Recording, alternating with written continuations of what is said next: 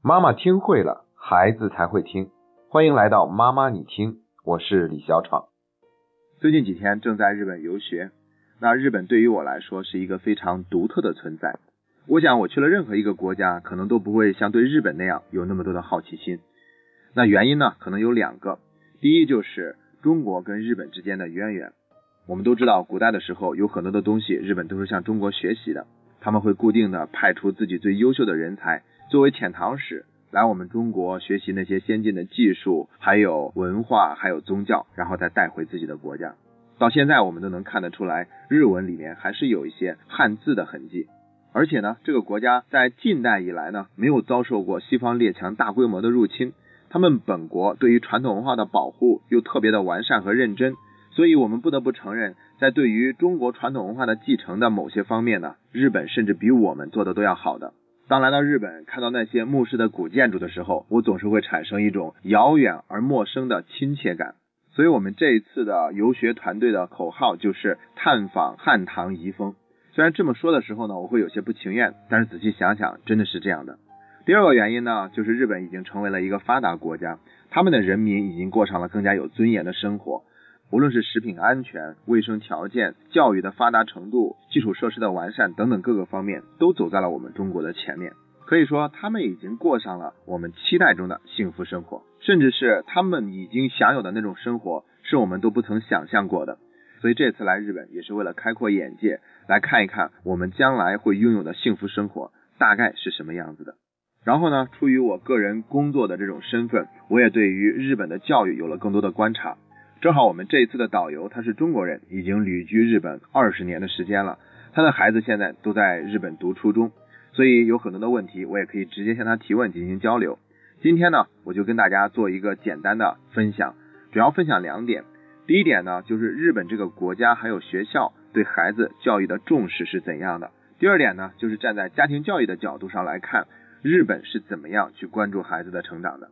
那我们先来聊第一点。日本呢，跟我们中国一样，都是九年义务教育。不过呢，人家这个九年义务教育包括的范围要比我们更加的细致和广泛一些。像他们初中和小学的孩子，中午都是不回家的，要在学校里面吃一顿午餐。而且日本是没有午休这一说的，他们都不午休，所以孩子中午在学校吃饭。如果学校有餐厅，就给孩子餐厅吃饭；如果没有餐厅的话，学校这边把饭菜做好，直接让孩子在教室吃饭。吃完饭休息一下，很快下午就开始上课了。那在这里要强调的是，学校作为午餐的提供方，他们的认真细致已经达到了非常完善的地步。那我的导游告诉我说，他孩子所在的学校会提前一个月把午餐的菜谱提交给家长。如果哪个孩子有什么过敏呐，或者说是禁忌的食物，他们都会按照相应的标准做一个调整。这顿饭呢不是免费的，但价格非常的便宜，是由学校统一来安排。而且呢，在日本，孩子上高中之前，他所有的医疗费用都是国家来承担的，可能家长只需要报销非常小的一部分。当时呢，我就马上反问说，那不至于连一看牙医都会报销吧？然后导游就告诉我说，看牙医也报销，只要是后边大牙出现了问题。都在国家直接给治疗的这个范围之内。如果你想纠正牙齿的造型，就是前面五颗牙，那可能就需要自己花钱了。但如果是影响到了自己的食物的咀嚼，也就是牙的卫生出现了问题，那是国家来承担的。可见呢，无论是在饮食方面还是健康这方面，日本这个国家它对于下一代的重视都是非常到位的。可能大家不知道，我们以前呢总是觉得日本人个儿比我们矮。但现在呢，日本中学生的平均身高已经超出了我们中国人了。还有就是在孩子写作业这方面，他们同样也是会布置作业，但不会太多，孩子们总是能够完得成的，家长也不用操心。而且老师对于孩子的作业啊，有一个非常细致的批改，他们会做一个平衡轮。把听说读写阅读能力等等这几个方面都进行一个打分，看一看孩子在哪一方面是一个短板，然后把这样的一份建议书提交给家长，让家长呢跟孩子去好好的做一个调整。那么日本的孩子们他们是怎样进行自己的特长的训练呢？导游告诉我说，他的女儿现在正在上初中嘛，不是？然后报了一个排球班，很认真，每天早上七点就要到学校进行一个小时的排球训练，老师呢会带着他们认真的做这件事儿。下午三点半到五点半之间再训练两个小时，关键是老师带着孩子们做这样的事情呢，是不会再额外的收任何的课时费用的。只需要孩子们自己花钱买好相应的服装，其他的场地啊、器材呀都是学校提供的。然后我就问这个导游说：“那孩子有没有参加学校以外的什么特长班的学习？”导游回答我说：“他们想让孩子将来学习艺术方面的专业，所以现在已经让孩子有所准备了，在校外给孩子报了一个绘画班。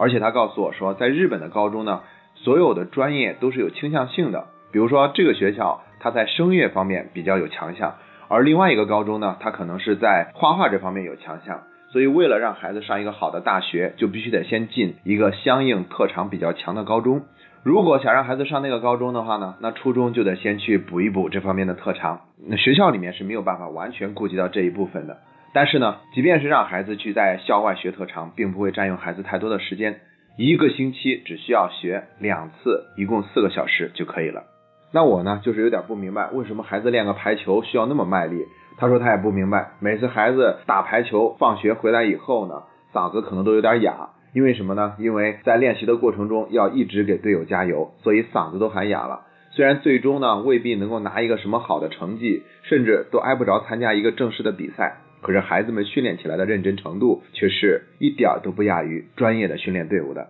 然后导游把这种行为和作风理解成为日本人的特性。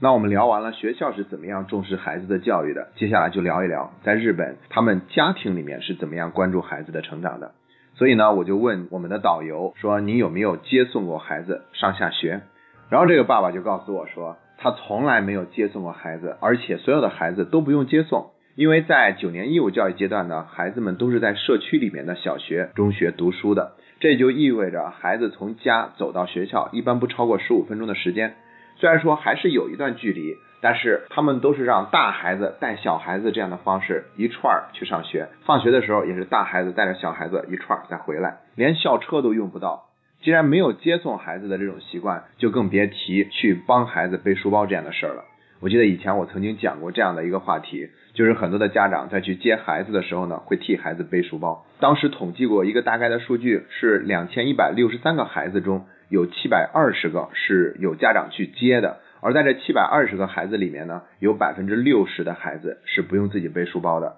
也就是说，一见到家长，书包就跑到了家长的肩膀上去了。然后呢，我就又好奇，说在冬天的时候，孩子们也是会进行那种穿着短裤或者说是穿着很单薄的衣服进行训练的吗？他说这是常态，因为即便是在冬天，女孩子也是要穿裙子的，然后上面穿一个衬衫，套一毛坎肩，再穿一个外面的大衣。然后到了学校里面呢，教室又没有空调，也没有电扇，冬天再冷就是这个样子的。这一点真的是出乎我的意外，我会在想，连他们的马桶圈都是电动加热的，那会不会在学校的教室里面给孩子安排更好的这种取暖的设施？但是竟然没有，而且他告诉我说，他曾经亲眼看到一个小学里面的孩子在十一月份了，都是那个时候的温度大概也就是五六度的样子，孩子们呢穿着短裤，然后光着脚在地上跳绳，对于他们而言呢，这简直就是常态，没事儿就来一次这样的训练。然后呢，我就又问导游说。那在日本有没有这种因为玩手机或者不写作业而造成家庭里面很多的冲突，让家长很头痛的？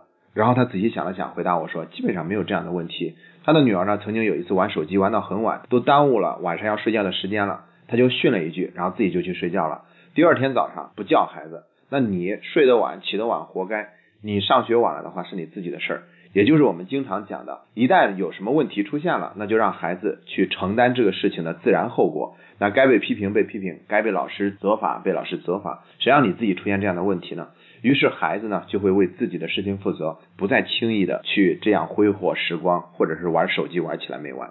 然后呢，作为一个爸爸，这个导游呢说了一句话，让我感觉很有意思。他说，其实经常管得太凶是一种不负责任的表现。因为你经常需要那么管的话，就意味着是越界的，而且经常这样管，对孩子是有一份打击的。你在替孩子更多的操心，所以它不是一个负责任的表现。我们剥夺了孩子自己去成长、去琢磨和体验的权利。前面很多的内容都是我听导游他告诉给我的，但是在旅游的过程中，我也亲眼见到过很多学校组织的团体去旅游的情况。那有小学的孩子，有初中的孩子。有一点我发现，的确是跟中国不太一样的，就是当他们要照合影的时候，基本上不需要太多的准备，很快孩子们就各自站好队伍，然后在那个地方拍照，时间很短。我想呢，中国的孩子像我在暑假带训练营的时候，可不是这样的，总是要喊半天，然后调度半天，这个蹲下，那个站着，甚至还有的人不配合，让他换换位置等等。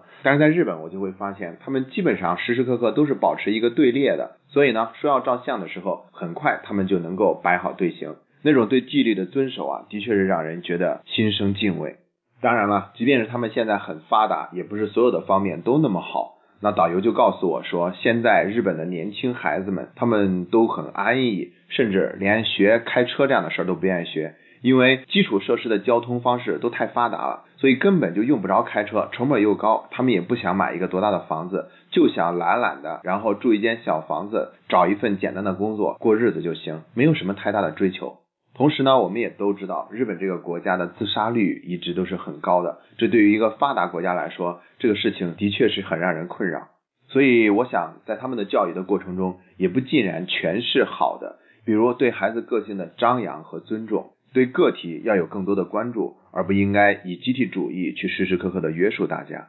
今天还是一个比较特殊的日子，就是九一八纪念日。在八十六年以前，日本发动了侵华战争。经过漫长的十四年的抗日战争，我们才算取得了胜利。所以对这个民族，我们还要有一份警惕，不光要学习它优秀的地方、进步的地方，还要去更多的了解它。只有更多的了解它，才不至于让以前的悲剧再次发生。有一句话说：“推动民族的手，就是推动摇篮的手。”那我也希望每一个收听节目的妈妈们都能够把孩子当做祖国未来的栋梁来培养、来教育，而不仅仅是希望他过一个幸福安乐的一生就可以了。好了，今天的节目就是这些，这是妈妈你听陪你走过的第一百四十一天。